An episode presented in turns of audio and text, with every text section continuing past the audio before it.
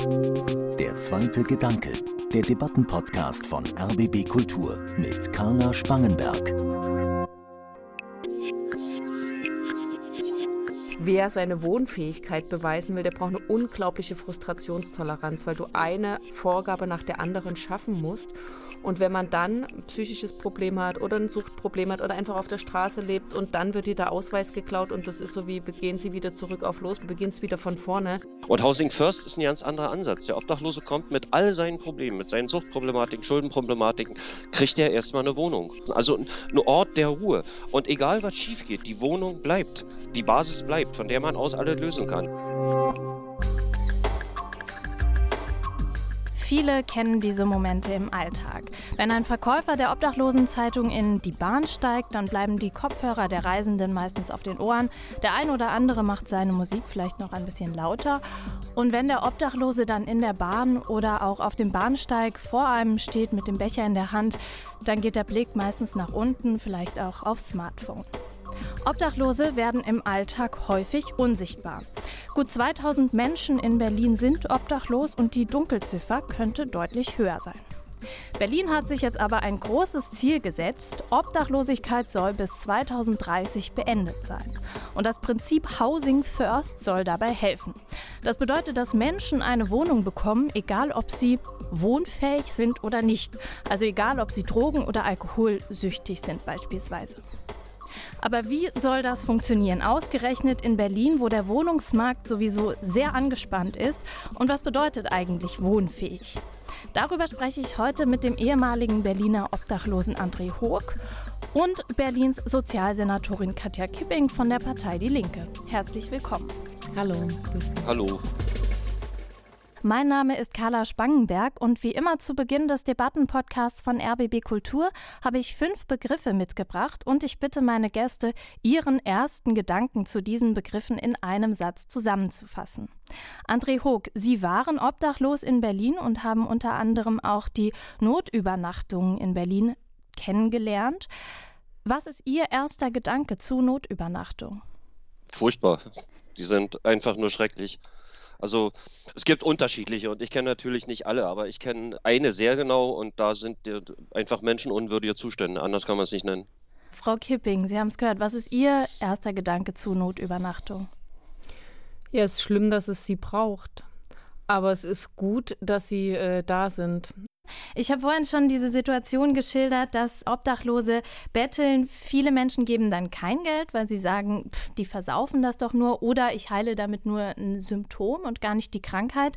André Hoog, was ist Ihr erster Gedanke zum äh, Thema Betteln? Also was Sie ihm sagten, das hört man natürlich oft, das vertrinken die ja nur, das geben die nur für Drogen aus. Tatsächlich, ja, stimmt, machen die viele Obdachlose äh, sind, sind suchtkrank. Die sind, also die brauchen den Alkohol oder ihr Suchtmittel, je nachdem, was das ist, so dringend wie andere Leute die Luft zum Atmen. Also wenn die das nicht haben, geht es denen furchtbar schlecht. Aber auch Alkoholiker müssen essen, auch Alkoholiker müssen eine Fahrkarte kaufen, auch Alkoholiker müssen den Euro auf der Bahnhofstoilette zahlen. Also auch Alkoholiker brauchen Geld, wenn sie draußen auf der Straße leben. Frau Kipping, was ist Ihr erster Gedanke zum Betteln? Also mein Gedanke ist in der Regel, es steht mir nicht zu, zu beurteilen, wofür die das Geld verwenden. Mhm. Dann äh, habe ich ja eben schon gesagt, die große Hoffnung heißt Housing First. Frau Kipping diesmal, was ist denn Ihr erster Gedanke zu Housing First? Wenn es das nicht gäbe, müsste man es erfinden. Herr Hoog, Ihr erster Gedanke zu Housing First? Die Lösung äh, in puncto Obdachlosigkeit. Punkt. Wie realistisch das ist, darüber werden wir später nochmal sprechen. Ein Mythos, der ja auch immer überlebt, ist so ein bisschen diese Idee der freiwilligen Obdachlosigkeit, dass man sagt, naja, auf der Straße, da leben auch viele Leute, die wollen gar nicht zurück ins System und die haben sich mit dieser Situation irgendwie arrangiert. Herr Hoog, äh, was ist denn Ihr erster Gedanke zu freiwilliger Obdachlosigkeit? Freiwillige Obdachlosigkeit ist sehr, sehr selten. Vielfach wird aus der Not eine Tugend gemacht. Und Frau Kipping, Ihr erster Gedanke zu freiwilliger Obdachlosigkeit? Ich glaube, es ist ein Euphemismus, also wie sagt man, ein schön färberischer Begriff. Und dann habe ich ja eben schon gesagt, dass das aktuelle Modell der Hilfe vor allem auch noch auf dieser Wohnfähigkeit beruht. Das bedeutet, man muss erst mal beweisen, dass man es würdig ist, eine Wohnung zu bekommen. Herr Hoog, was ist Ihr erster Gedanke zu wohnfähig? Also diesen Begriff der Wohnfähigkeit, des Unterbeweisstellens der Wohnfähigkeit, finde ich furchtbar. Weil der ist überhaupt nicht äh, klar definiert und führt auch zu viel, viel Missbrauch, würde ich mal schon fast sagen. Und Frau Kipping, was halten Sie von der Wohnfähigkeit? Komischer Begriff. Der ist einfach so, wie er klingt, finde ich. Genau, es gibt ja dieses Spannungsfeld dazwischen, dass gesagt wird, Wohnen ist einerseits ein menschliches Grundrecht. Wenn man dann aber erst noch beweisen muss, dass man wohnfähig ist, muss man dann nicht irgendwie auch beweisen, dass man ein Mensch ist, wenn es nicht ein Menschenrecht ist. Herr Hoog, Sie waren ja in den Jahren 2016, 2017 obdachlos in Berlin. Davor hatten Sie ein ziemlich erfolgreiches und auch finanziell abgesichertes Leben als Webdesigner geführt und durch Trennung, Krankheit, Depressionen sind Sie dann auf der Straße gelandet. Die ganze Geschichte, die schildern Sie auch ziemlich eindrücklich in dem Podcast Unter freiem Himmel, mit dem Sie 2021 den Deutschen Podcastpreis gewonnen haben. Vielleicht wollen wir am Anfang wirklich einmal darüber sprechen, wie Sie diese gesellschaftliche Ausgrenzung und vielleicht auch dieses Unsichtbarwerden erlebt haben auf der Straße. Hm. Wie viel Zeit habe ich denn dafür? wir sind ganz Ohr, Herr Hoog. Also bei mir, mir ist das gleich ziemlich schnell aufgefallen. Ich lebte ja damals auf den Kanarischen Inseln, bin dann zurückgekehrt nach Berlin und hatte für die allerersten Tage noch ein bisschen Geld in der Tasche, aber als das dann weg war, musste ich ja sehen, wie ich an Geld komme und setzte mich dann in der Magdalenenstraße ins Zwischendeck und stellte mir einen Becher vor die Füße. Und da wurde ich wirklich unsichtbar. Erst dachte ich, naja, an Zufall. Aber dann merkte ich, dass das plötzlich alle machten. Alle, wie Sie das vorhin schon beschrieben, guckten auf ihr Handy, guckten an die Wand, betrachteten Werbeplakat, taten alles nur Mögliche, um mich nicht beachten zu müssen. Selbst auf direkte Ansprache, wenn ich mal einen guten Tag wünschte oder so, kam höchst selten mal eine Antwort zurück das war, war mein allererster starker Eindruck dieser Ausgrenzung, die sich aber über über große Bereiche erstreckt. Also das geht los wirklich mit der Zivilbevölkerung, mit der normalen Bevölkerung, geht aber auch noch weiter. Also Behörden behandeln Obdachlose schlechter, die Polizei behandelt Obdachlose schlechter, Ärzte und Krankenhäuser behandeln Obdachlose schlechter, beziehungsweise gar nicht oder helfen überhaupt nicht. Gilt ebenfalls für die Polizei sehr oft. Zusammengefasst eine massive Ausgrenzung von Obdachlosen in wirklich fast allen Bereichen. Jetzt haben Sie ja auch die Ämter schon angesprochen. Ähm, es ist immer ganz schwierig, sich vorzustellen, dass man einfach aus einem geregelten Leben auf der Straße landet und es dann gar nicht hinbekommt, Sozialhilfe zu beantragen oder ähm, irgendwie wieder an eine Wohnung zu kommen. Woran lag das denn vielleicht auch in den Ämtern? Wieso haben Sie es dann nicht direkt geschafft, wieder in eine Wohnung zu kommen? Also bei mir war es nochmal so ein bisschen ein Sonderfall, obwohl der eigentlich auch für eine große Anzahl von Obdachlosen gilt. Äh, mein Plan war tatsächlich, als ich von Kanaren zurückkehrte, hier ins Sozialsystem zurückzukehren. Allerdings wurden mir nach wenigen Tagen auf der Straße mein, mein Rucksack mit allen Papieren gestohlen. Und die Beantragung von Hartz IV scheiterte schon daran, dass ich vorne am Empfangstresen keinen Personalausweis auf den Tisch legen konnte und mit der Aufforderung, mir einen zu besorgen, weggeschickt wurde. Wenn man obdachlos ist, hat man zum Beispiel auch oft nicht das Geld, äh, zum Beispiel für Passbilder oder auch um die Gebühr für den Ausweis zu zahlen. Und als ich dann meinen Ausweis beantragen wollte, wurde ich nach einer Geburtsurkunde oder ähnlichem gefragt, womit ich beweisen kann, dass ich der bin, für den ich mich ausgebe. Hatte ich natürlich nicht, weil alles weg war. Und mir das Ganze von der Straße aus alles wieder zusammen zu organisieren. Also man hat keinen Zugang zum Internet, man hat keinen guten Zugang zu einem Telefon, man hat keine Postadresse, an die man sich irgendwas schicken lassen kann. Und als ich in der, in der Kochstraße beim Lageso auch noch aufgelaufen bin, man muss auch noch bedenken, ich war schwerst alkoholabhängig. In der Zeit trank so um die zwei Flaschen Wodka jeden Tag, war schwer depressiv, hatte eine ganz, ganz harte Zeit hinter mir und ich habe dann eigentlich aufgegeben. Mhm. Das ist ein Problem, fehlende Papiere. Ein anderes, weit größeres Problem ist, dass es gibt immer wieder Mitarbeiter in Behörden, die Obdachlose schikanieren, einfach weil sie es können. Herr Hoch, was Sie beschreiben, das höre ich ja auch von anderen. Ich will trotzdem, ich werbe nochmal für einen differenzierteren Blick, weil natürlich gibt es Menschen, die wegschauen, die das verdrängen. Wir wissen ja aber auch aus den Angeboten, die es gibt, zum Beispiel in der Kältehilfe, Wohnungslosenhilfe, dass es auch wiederum Menschen gibt, die sehr, sehr viel Einsatz zeigen. Und das sind ganz viele Ehrenamtliche und die, die dort hauptamtlich arbeiten, das sind nicht diejenigen, die mit diesem Beruf reich werden. Also ich will das auch noch, dass wir jetzt, wenn wir über die Stadtgesellschaft reden, sagen, das gibt nicht nur Ignoranz und Wegschauen, sondern es gibt eben auch Leute, die da wahnsinnig viel leisten, um das mal noch ein bisschen also auch um den vielen gerecht zu werden, die da was machen. Was den Umgang der Ämter anbelangt, in der Tat, das ist ein Problem also ich hatte ja bisher eher mit der ganzen Frage Jobcenter zu tun aus Sicht von Hartz IV und Bundesebene. Da habe ich immer allen gesagt, ähm, niemand muss allein zum Amt, bitte nehmt eine zweite Person mit, einfach auch, dass man seine Rechtsposition durchsetzt. Wir wissen, dass auch so mancher Beschäftigter es nicht leicht hat, weil natürlich den Frust über Sozialgesetze dann oft direkt an den Beschäftigten, dem Sachbearbeiter ausgelassen werden. Ja. Und es gibt welche, die reagieren dann wie Inga Hannemann, die sagt, okay, ich wäre jetzt hier Rebellin, ich weigere mich einfach manche Sachen umzusetzen oder ich mache ähm, Whistleblowerin und trage die Expertise raus.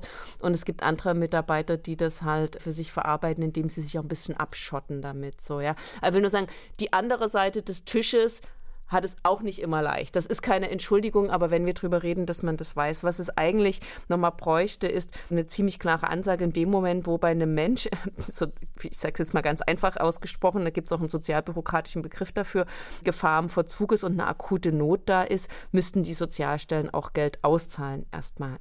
Da braucht man auf jeden Fall eine Lösung. Also im ersteren Punkt, da stimme ich Ihnen natürlich vorbehaltlos zu. Wir haben eine sehr, sehr große Helferszene, zu der ich mich ja auch zähle. Mhm. Und das sind Leute, die da wirklich mit viel Herzblut dran sind. Auch die ganzen Ehrenamtlichen in den Einrichtungen, auch in den Notschlafstellen, die geben ihr Allerbestes.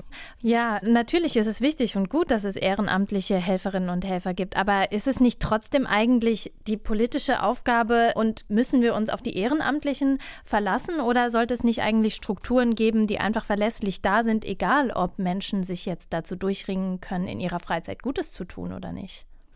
Ja, in der Tat wäre es am besten, wenn wir abgesicherte soziale Garantien haben, die auch sicher bei allen Leuten ankommen. Ich glaube aber, da habe ich auch dazulernen müssen. Ich war früher immer so sehr, sehr staatszentriert, dass ich gedacht habe, der Sozialstaat regelt das alles und das muss quasi dann von Verwaltungsseite organisiert werden. Ich habe inzwischen auch gelernt, dass das eine Stärke ähm, unseres sozialen Netzes ist, dass wir da so unterschiedliche Initiativen, Träger und so weiter haben und dass das nochmal eine andere, wie soll ich sagen, eine andere Wärme, eine andere Dynamik, aber auch die Möglichkeit, neue Sachen zu entwickeln, ähm, mit reinbringt. Also deswegen, ich glaube, das Entscheidende ist, dass sich das ähm, gut ergänzt. Und wie gesagt, was wir bräuchten, ist auf Bundesebene Sozialregungen, die sicherstellen, dass wenn jemand ähm, Bedarf hat, das Geld auch dort ankommt und dass das nicht mit irgendwelchen Schikanen versehen ist. Ich will das vielleicht mal ganz konkret machen, was mhm. das heißt zum Beispiel. Es gibt ja ganz, ganz viele Gründe, warum Wohnungslosigkeit oder Obdachlosigkeit entsteht. Eine Regel war natürlich in der Vergangenheit die Art und Weise, wie Kosten der Unterkunft ausgezahlt werden. Also Herr Hoog, seinen Fall geschildert, er ist ja noch nicht mal über die Schwelle gekommen, dass er die SGB II Sozialleistungen bekommt. Aber wer das geschafft hat, der hat ja dann erstmal Anspruch auf Kosten der Unterkunft. Und die werden ja nicht einfach, wenn man eine Wohnung hat, im vollen Umfang übernommen, sondern da gibt es ganz festgelegte festgelegte Angemessenheitsgrenzen, die man einhalten muss. Und dann haben wir zwei Probleme dabei. Das eine Problem ist, dass die angemessenen Unterkunftskosten oft, ähm, sag ich mal, so sind, dass man gar nicht überall eine Wohnung leicht bekommt.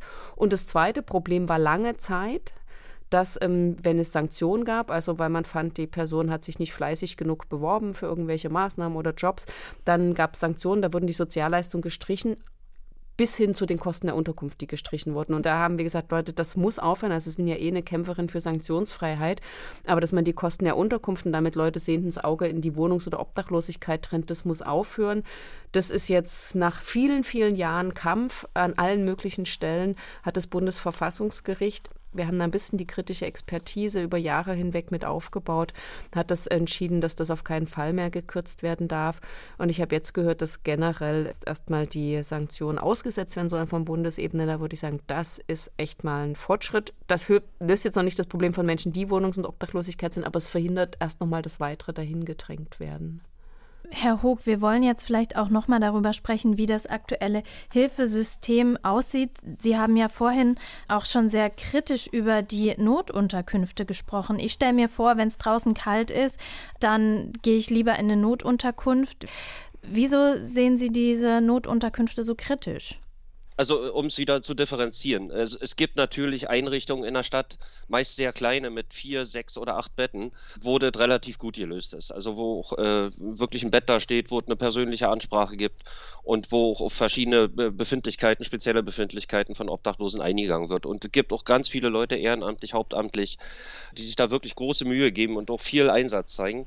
Allerdings, das Hilfesystem an sich ist, ist denkbar schlecht gestaltet. Die Einrichtungen, die ich kenne, sind teilweise unwürdig. Also als ich damals noch äh, obdachlos war, in der Einrichtung, die ich kannte, lagen teilweise bis 12 bis 15 Isomatten am Boden. Da lag eine Decke und ein Laken drauf.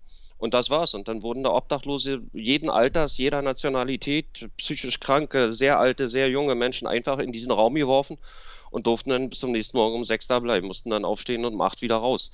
Es werden Krankheiten übertragen. Hepatitis C, Tuberkulose, Läuse, Kleiderläuse, Kopfläuse hatte ich mir selbst mal geholt. Da. Gewalt ist ein Thema, Diebstähle sind ein Thema. Wenn man sich da abends von der Notübernachtung in die Schlange stellt, weiß man nie, wie es ausgeht. Ob man nächsten Morgen gesund ist oder eine geschwollene Gesicht hat, ist oft eine Glückssache, an wen man da gerät. Die Umstände sind nicht annehmbar. Wird zum Beispiel verkündet, wir haben Duschen. Ja, zwei Duschen mit unlimitierter Duschzeit. Also wenn da irgendjemand der Meinung ist, er möchte jetzt anderthalb Stunden duschen, dann durfte er das. Und für die restlichen 120 Leute blieb dann eben die andere Dusche oder zwei Waschbecken übrig. Es wird behauptet, wir haben eine medizinische Versorgung. Ja, ein Arzt für 120 Leute, die alle mehr oder weniger schwer krank sind.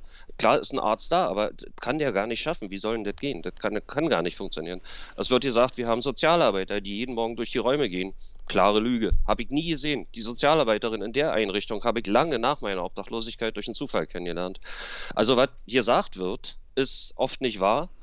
Und bedingt durch das Geldverdienen mit den Obdachlosen wird oft auch da gerade gespart, wo, es, wo das Geld eigentlich landen sollte. Und Sie sagen ja auch, dass einfach viele Obdachlose unter äh, einer Alkoholsucht leiden und dass es eben in den obdachlosen Unterkünften einfach ein Alkoholverbot gibt und dass viele Obdachlose dann die Nacht gar nicht durchstehen, weil sie eben trinken müssen mitten in der Nacht und dann entweder entzügig werden oder irgendwie dann doch Alkohol mit reinschmuggeln und vielleicht sogar für die richtig kalten Nächte dann noch ein Hausverbot riskieren. Darf Ach ich noch so, kurz ja. was zu der Situation, weil ähm, das, was Sie beschrieben haben, stimmt ja zugleich ist es so, dass natürlich im Zuge von Corona es da eine deutliche Entzerrung gegeben hat. Also zum Beispiel gibt es in der Kältehilfesaison von der Kältehilfe A Broschüren, aber es gibt auch eine App, wo man sich sehr genau hinschauen kann, wo es Unterkünfte gibt, die auch sehr unterschiedliche Anforderungen haben, ja, also wo man in der App schauen kann, wie ist es der Fall, können da auch ähm, ein Paar zum Beispiel zusammen reingehen. Was Sie gesagt haben mit der medizinischen Versorgung, wir haben zum Beispiel als Land Berlin in dem ersten Corona-Jahr 12 Millionen in die Hand genommen, um sicherzustellen, dass bei allen Unterkünften und Anlaufstellen das A-Schnelltest gibt, damit alle anderen, die auch sind, ein Mindestmaß an Schutz haben und zum Beispiel, dass wir wissen, dass viele Wohnungslose hätten in Berlin auch ganz, selbst wenn sie keinen Ausweis haben, zu den Impfzentren gehen können und sich impfen lassen können. Wir wissen aber, dass das für viele auch eine echte Hemmschwelle ist, auch weil man sich das gar nicht vorstellen kann, dass man da ohne Ausweis entsprechend geimpft wird. Deswegen haben wir bewusst zum Beispiel das medizinische Angebot der Impfung, der Corona-Schutzimpfung an Orte hingetragen und mitfinanziert, wo einfach Wohnungslose sich schon aufhalten und sich vertraut fühlen. Wir hatten zum Beispiel in dem Hofbräuhaus am mhm. Alexanderplatz die zweite Etage, die sonst immer komplett für Weihnachtsfeiern von Firmen genutzt war, ist in den beiden Kältesaisons jetzt als einfach eine Wärmestube, wo, weil so viel Platz war, es auch einen gewissen Abstand eingehalten werden konnte und wo das Schöne war, es gab nicht irgendwie eine dünne Gemüsesuppe für die Wohnungslosen und unten das deftige bayerische Essen, sondern es gab halt oben dann natürlich Selbstbedienung des Essen, was es unten auch auf der Karte gibt. Also da sind jetzt schon noch ein paar neue Standards und Selbstverständlichkeiten eingezogen worden. Eher hoch von dem, was Sie geschildert haben, dort noch nicht gegolten haben. Sie haben jetzt, Frau Kipping, schon so ein bisschen die Lösung während der Corona-Krise aufgezählt. Herr es war noch keine Lösung, es war nur genau, eine, die, es wird eher eine Abfederung, sage ich mal, der Not. Die Reaktionen in der, mhm. in der Corona-Krise von politischer Seite. Aber da würde mich interessieren, Herr Hoog, Sie sind ja trotzdem immer noch auch in Kontakt mit Obdachlosen. Wie hat sich denn aber für die Obdachlosen die Situation trotzdem verschärft, auch in der Corona-Zeit? Natürlich hat sich, wie Frau Kipping eben sagte, vieles entzerrt in der Stadt. Also in den, in den Unterkünften, wo ich damals noch auf einer Isomatte liegen musste, stehen dank Corona jetzt mittlerweile auch Betten drin. Es musste entzerrt werden, einfach um die Mindestabstände einhalten zu können. Also da hat Corona auch wirklich mal was hm. Gutes gehabt.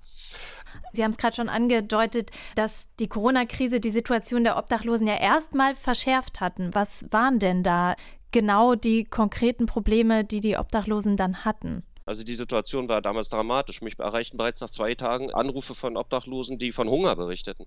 Hm. Äh, damals hatte ich Geld gesammelt und habe dann 10-Euro-Scheine auf der Straße verteilt, um wenigstens erstmal so ein bisschen die elementarste Lot abzufedern. Also damals beim ersten Lockdown, das Hauptproblem war, dass einfach Niemand keine ist Menschen... auf der Straße. Äh, niemand war mehr draußen und somit Obdachlose leben vom Flaschensammeln, vom Zeitung verkaufen, Obdachlosenzeitung und eben vom Betteln dadurch, dass niemand mehr draußen war, konnten die natürlich niemand mehr die Zeitung verkaufen. Zumal damals auch noch, wenn dann Obdachlose mit der Zeitung mal in die S-Bahn eingestiegen sind, dass sie los schon von Weitem abgewiesen wurden und äh, Leute sich noch den Schal oder später dann die Maske vor mhm. sich zogen.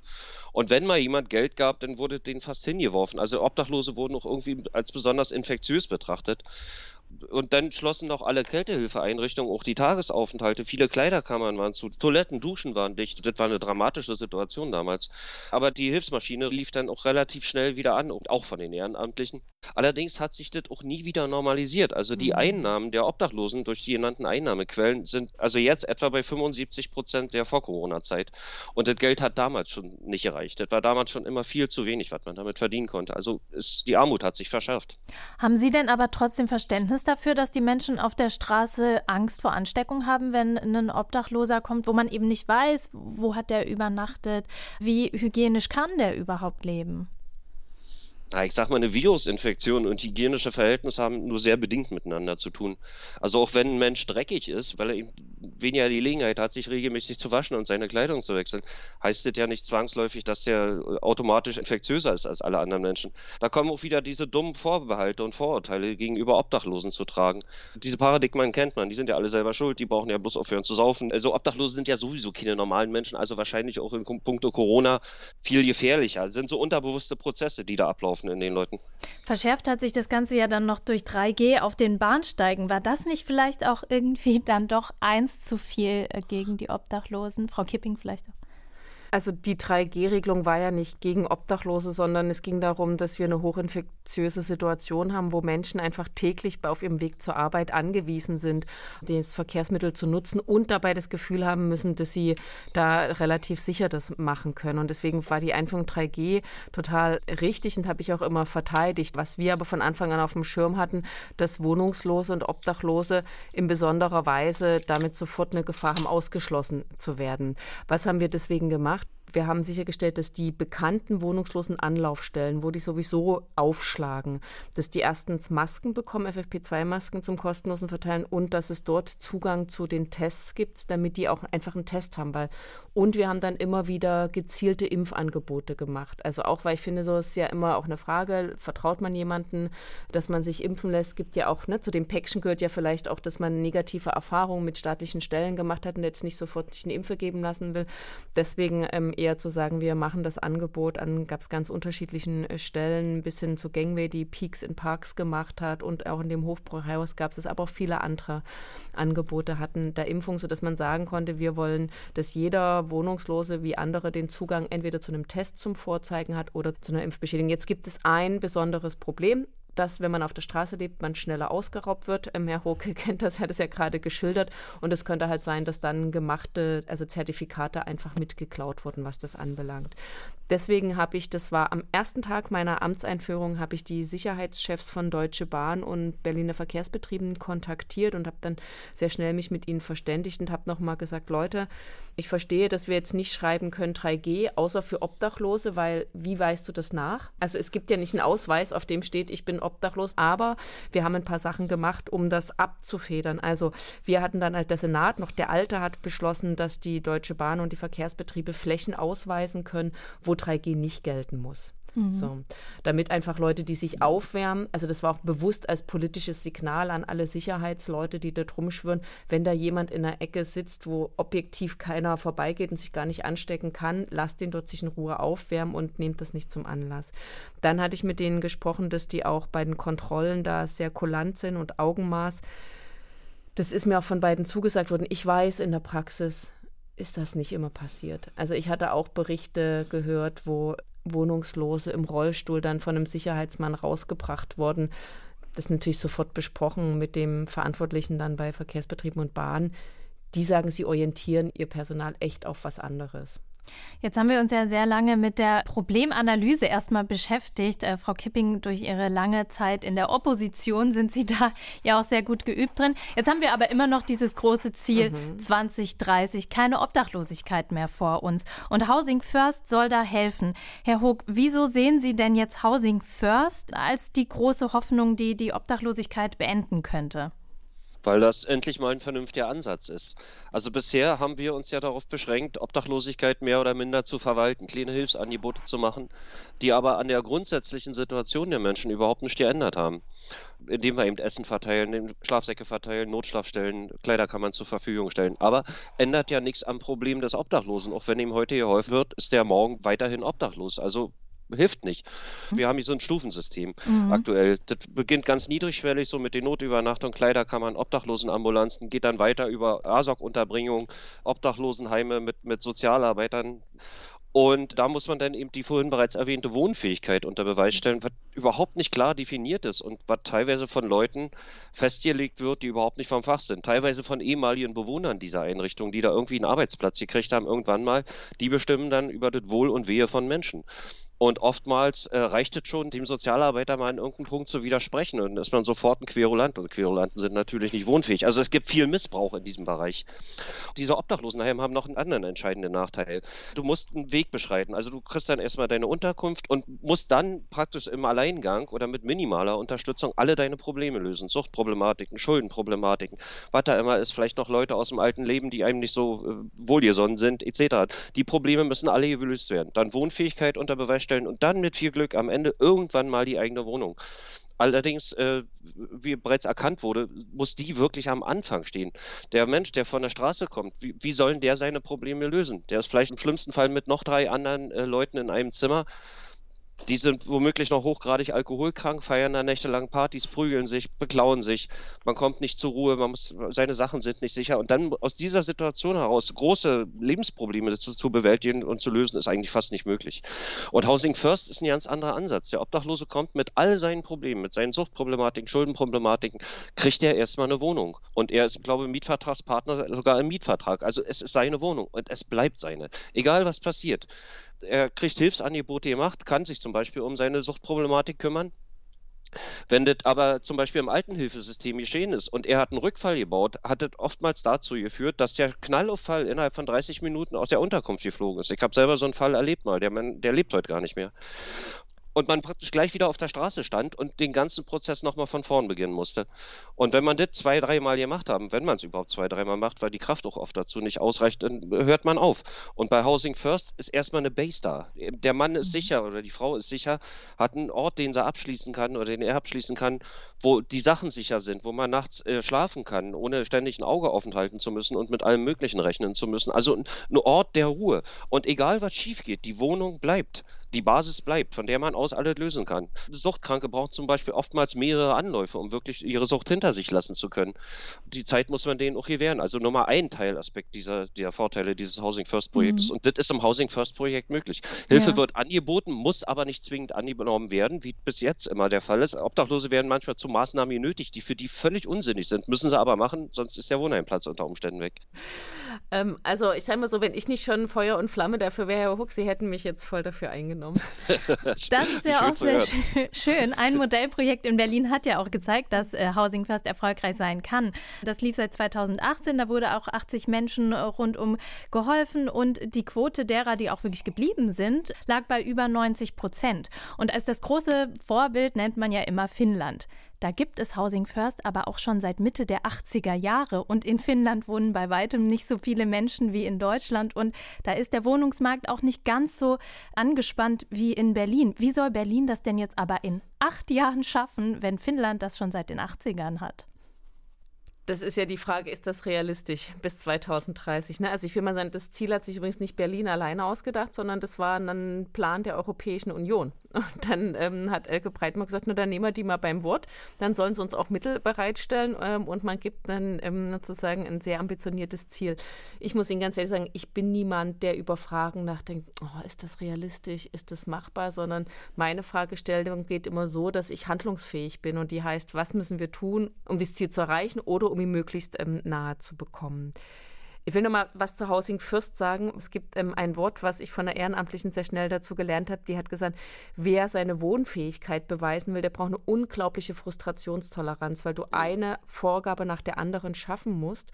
Und wenn man dann ein psychisches Problem hat oder ein Suchtproblem hat oder einfach auf der Straße lebt und da keine Aktenordner mit dabei haben kann und dann hast du irgendwie bei mehreren Sachen ein Häkchen und dann wird dir der Ausweis geklaut und das ist so wie, gehen Sie wieder zurück auf los, begeben Sie sich direkt dorthin und du beginnst wieder von vorne. Das mhm. kann halt auch alle Fortschritte, die erreicht wurden, dann wieder sofort zunichte machen und dass das wegfällt, ohne dass man sagt, es gibt keine Hilfsangebote. Weil mhm. das ist, ähm, gibt ja auch Berichte von Menschen, die die ganze Zeit im Leben auf der Straße gelitten haben, aber dort eine Gemeinschaft hatten. Und als sie dann auf einmal in einer Einzelwohnung waren, die irgendwie noch fernweg von ihrem bisherigen Bekannten war, tauchen ganz neue Probleme auf, zum Beispiel Probleme von Vereinsamung. Und dass es dann ähm, professionelle Angebote gibt, finde ich gut. Wir haben das ja bewusst evaluieren lassen, auch mit dem Ziel zu sagen, so, das wird jetzt äh, Schule, das ist nicht nur einmal vorübergehend. Ich habe auch eine der eher ersten Maßnahmen, die wir gemacht haben, ist äh, sicherzustellen, dass trotz vorläufiger Haushaltswirtschaft das erstmal weiter existiert. Mhm. Ich habe den Eindruck, dass das wirklich, also nicht nur, weil die wissenschaftliche Evaluation, die wir vor kurzem vorgestellt haben, da sehr beeindruckend, es gab faktisch am Ende einen Fall, wo man sagt, da ist es gescheitert, ja. Mhm. Und ansonsten wird es als sehr positiv und nachhaltig eingeschätzt. Ich glaube, dass das gelungen ist, auch weil die Akteure, die Housing First betreiben, da tolle Arbeit gemacht haben. Und ich glaube, das greift auch immer mehr, sodass das mhm. jetzt schon über dem offiziellen Pilotprojekttitel sich mal darüber hinaus schon Schule macht. Ja, also dass ähm, Housing First wahrscheinlich das richtige Konzept ist. Ich glaube, das haben wir jetzt so ein bisschen verstanden.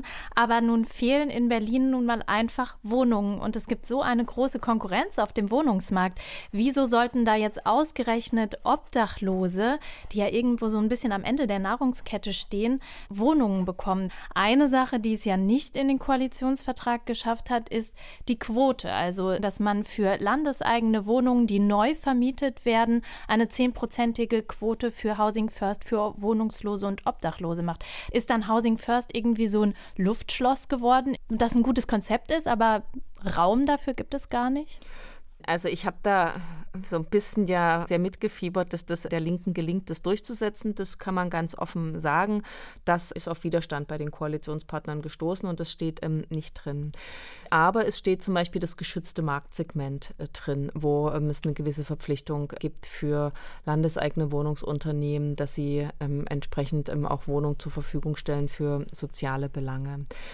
Also wir kriegen jetzt auch nicht, weil es, steht nicht im Koalitionsvertrag und es ist klar strittig gestellt von Koalitionspartnern, das kriegen wir jetzt auch nicht im Nachhinein rein. Was wir aber im, in, machen können und was wir vorhaben, ist, dass man viel stärker noch in die Verhandlungen mit Genossenschaften, aber auch privaten Wohnungsunternehmen und den landeseigenen geht, dass die sich auf Kooperationsvereinbarungen einlassen. Also hatte da jetzt neulich ähm, auch schon beim Kennenlerntreffen mit dem Verband der Wohnungsunternehmen Verständigung, das ist jetzt so, dass die, sei es aus Image oder Werbegründen oder weil dort auch Menschen sind, die wirklich ein soziales Herz haben, das schon bei einigen mit ähm, Thema ist. Und es gibt Wohnungsunternehmen, mit denen sind Kooperationsvereinbarungen unterzeichnet worden, dass sie halt dann die Wohnung zur Verfügung stellen. Und was die Stadt machen kann, ist, es gibt ja eine gewisse Sorge. Ich lasse jemand rein, der kommt von der Straße, keine Ahnung, ähm, ist danach die Wohnung so kaputt und der zieht wieder aus und hat mir die Miete nicht überwiesen. Das ist ja die Sorge, die es gibt. Mhm. Wie gesagt, die Erfahrungen von Housing First zeigen, dass das nicht das Problem ist. Das hilft ja auch schon manchmal, solche Berichte, um dann Angst zu nehmen. Und wir haben dann im Zuge von Kooperationsvereinbarungen gibt es auch wie so eine Art ähm, Risikoauffang, wo die Stadt ähm, mit reingeht, sodass man da auch nochmal eine gewisse Sicherheit geben kann und einen, einen, Anreiz dafür geben kann. Also das muss stattfinden. Wie gesagt, was die Mitarbeiter von Housing First gesagt haben, war, dass es für sie jetzt in den Fällen, die sie betreut haben, nicht das Problem war, eine Wohnung zu finden, sondern das geklappt hat. Wobei das ja auch 80 von 2000 waren. Äh, mhm. Herr Ho, können Sie diese Angst vielleicht der Vermieter äh, verstehen, dass man sagt, vielleicht ist danach einfach die Wohnung vermüllt und ich habe nie die Miete gesehen? Naja, natürlich kann man das verstehen. Aber ist eben auch wieder bedingt durch die vielen äh, negativen Paradigmen, genau. die Obdachlosen so anhaften. Ja. Frau Kipping sagte das ja gerade, die Praxis spricht ja eine ganz andere Sprache. Und ich würde auch mal behaupten, es gibt natürlich Obdachlose, die nach langjähriger Straßenobdachlosigkeit Hilfe brauchen, um das Leben in der Wohnung wieder zu erlernen. Das ging mir bereits nach knapp anderthalb Jahren so, dass ich zum Beispiel lernen musste, wieder in einem Bett zu schlafen. Da muss natürlich Hilfe geschehen, aber ich würde mal einfach behaupten, ohne Zahlen zu kennen, dass die Mehrzahl der Obdachlosen nach einer gewissen Eingewöhnungsphase durchaus in der Lage ist, einen Haushalt zu führen. Ich meine, ist ja schwer, das macht ja jeder eigentlich, ne? Ja, auch auf der Straße braucht es ja sehr viel äh, Organisation und Tagesrhythmus. Oh ja. ähm, das schildern Sie ja auch sehr gut in Ihrem Podcast Unter freiem Himmel, Herr Hoog. Ich würde jetzt tatsächlich auch zum Ende, auch wenn Ihre Geschichte vielleicht nicht exemplarisch dafür ist, kann ich mir vorstellen, dass es unsere Hörerinnen und Hörer trotzdem interessiert, wie Sie es denn dann am Ende von der Straße runtergeschafft haben, weil Sie sagen, Sie waren stark alkoholabhängig, Sie saßen zwischenzeitlich im Rollstuhl, wären fast gestorben und Sie sagen auch in Ihrem Podcast, Sie Sie waren eigentlich schon auf diesem Point of No Return, hatten eigentlich schon aufgegeben. Wie haben Sie es denn dann zurückgeschafft, auch wenn man das vielleicht jetzt nicht generalisieren kann für alle? Der, der Rückweg begann damit, dass wir junge Frauen mich am Hauptbahnhof zu einer Alkoholentgiftung überredet haben die ich dann auch gemacht habe. Und von der Entgiftung aus habe ich von der Sozialarbeiterin Listen mit Übergangshäusern bekommen, die ich abtelefoniert habe. Hatte auch Glück konnte dann äh, ziemlich zeitnah in eins einziehen. Also das Krankenhaus ließ mich noch eine Woche länger drin und ich konnte dann praktisch nahtlos rüber ins, ins Obdachlosenheim. Ich musste erstmal wieder zur Ruhe kommen und mich selber wiederfinden. Das hat lange gedauert. Auch musste normale Leben in, in der Wohnung oder überhaupt mich in einem kleinen Zimmer aufzuhalten, war schwierig gewesen für mich. Mhm. Musste ich lernen. Ja, und dann habe ich mir so ein Vierteljahr gegeben, um erstmal wieder Kräfte zu sammeln und wieder zu mir zu kommen. Und dann begann so Schritt für Schritt der Rückweg. Ich habe mich dann versucht selbstständig zu machen. Da hatte Jobcenter mir erhebliche Steine in den Weg gelegt. Über ein Jahr war das. Zwischendurch hatte ich dann auch mal eine Wohnung bekommen das war äh, auch wieder über eine landeseigene Wohnungsbaugesellschaft über das geschützte Marktsegment, was Sie gerade erwähnten, Frau Kipping. Mhm. Hab dann auch hier noch weiter große Schwierigkeiten gehabt. Hab dann in der Zwischenzeit auch schon angefangen, obdachlosen Leuten zu helfen auf der Straße. Hab mhm. auch einige Leute von der Straße runtergekriegt und dachte, mach das doch zu deinem Beruf. Hab das auch noch eine ganze Weile probiert. Klappte nicht, weil ich eben keine Sozialarbeit studiert habe und dann kriegt man eben keine Anstellung. Und im Jahr 2018 habe ich mir dann wieder eine Anstellung in der freien Wirtschaft gesucht und da, da bin ich dann. War, war mit vielen Schwierigkeiten und Hürden besetzt der ganze Weg. Ich war mehrfach daran aufzugeben, weil alles überhaupt nicht klappte. Bin dann auch mal, jetzt reicht's mir, ihr könnt mich alle mal, ich gehe jetzt zurück auf die Straße. So eine Phase war auch mal da. Hab dann wieder ein paar Tage auf der Straße gelebt, hab mir das aber ganz schnell wieder anders überlegt, als ich dann wieder mit den Realitäten konfrontiert war. Naja, und nach vielen, vielen Rückschlägen vor und zurück bin ich dann heute hier, habe wieder eine eigene Wohnung, trage jetzt Pläne, mich wieder selbstständig zu machen. War bisher eigentlich immer in sehr guten Anstellungsverhältnis, habe hab wirklich gutes Geld verdient und bin heute wieder im Leben zurück und versuche dann eben meine gemachten Erfahrungen für die obdachlosen Menschen, die jetzt im Moment eben noch draußen sind, einzusetzen, in aller Kürze. Also äh, begonnen hat es wirklich, den Alkohol aus meinem Leben zu kriegen, ah, was ich allein nicht mehr geschafft hätte. Ja. Also das war für mich persönlich war das der entscheidende Punkt und ist auch bei vielen. Mhm. Sobald die Süchte aus dem Leben raus sind, werden die wieder zu normalen Menschen. Man regeneriert sich wieder, man wird wieder fast man selbst, wie man früher war, auch wenn man lange Zeit sehr viel getrunken hat. Und daraus resultieren dann auch ein erhöhter Antrieb und sich um viele Dinge zu kümmern, was man natürlich nicht geht, wenn man ständig betrunken ist oder unter irgendeinem Drogeneinfluss steht. Ne? Darf ich Sie was fragen? Also wenn es Ihnen zu persönlich ist, können Sie auch Nein sagen, aber weil das ist ja ihre Geschichte, natürlich hat jeder seine eigene, aber das ist ja unglaublich wertvoll, weil sie jemand sieht, zwei Frauen haben es geschafft, sie zu überreden. Das waren ja bestimmt nicht die ersten, die sie angesprochen haben, wenn sie schon eine Weile auf der Straße gelebt haben und so weiter. Was war da anders oder was haben die richtig gemacht, dass das bei ihnen den Stein ins Rollen gebracht hat? Tatsächlich waren es die ersten. Ach so, okay. Ja, also Streetworker sind auf der Straße, also jeder Obdachlose kennt einen, der einen kennt, der schon mal einen gesehen hat. Okay.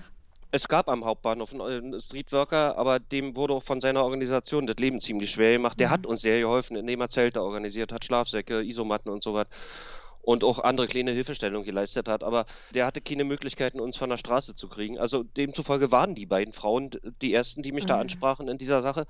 Und da ich ja bereits innerlich aufgegeben hatte, also was haben die richtig gemacht? Die sind einfach über Stunden hartnäckig geblieben, obwohl ich so auf übelste Art und Weise beschimpft habe. Ja, Herr Hoog, vielen Dank, dass Sie Ihre Geschichte mit uns geteilt haben. Frau Kipping, vielen Dank, dass Sie da waren. Vielen Dank für das Gespräch an Sie beide. Vielen Dank für Ihr Interesse an dem Thema. Mit dem ehemaligen Obdachlosen André Hoog und Berlins Sozialsenatorin Katja Kipping habe ich gesprochen über Wege aus der Obdachlosigkeit. Mein zweiter Gedanke ist, das Ziel, Obdachlosigkeit zu beenden, sollte kein Luftschloss sein. Es braucht weiterhin Housing First Angebote, es braucht aber auch Anstrengungen, dass Menschen erst gar nicht obdachlos werden.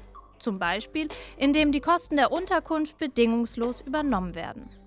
Aber André Hoogs persönliche Geschichte zeigt mir auch, egal wie viel Hilfe von Staat und Stadt kommt, ganz ohne uns als Zivilgesellschaft geht es auch nicht. Denn gegen die Unsichtbarkeit hilft nur hinschauen und ansprechen. Das war der zweite Gedanke der Debattenpodcast von RBB Kultur. All unsere Folgen finden Sie auch online unter rbbkultur.de oder in Ihrer Podcast-App. Nächste Woche gehe ich hier der Frage nach, ob der Pazifismus ausgedient hat oder ob wir trotz Russlands brutalen Kriegs gegen die Ukraine an der Idee festhalten können, Konflikte gewaltfrei zu lösen. Dafür werde ich Liana Fix von der Körperstiftung und Tillmann Brück vom International Security and Development Center bei mir begrüßen. Wir freuen uns über Ihre Anregungen und Kritik per Mail an der zweite Gedanke at rbbkultur.de. Mein Name ist Carla Spangenberg und ich sage vielen Dank fürs Zuhören und Weiterdenken.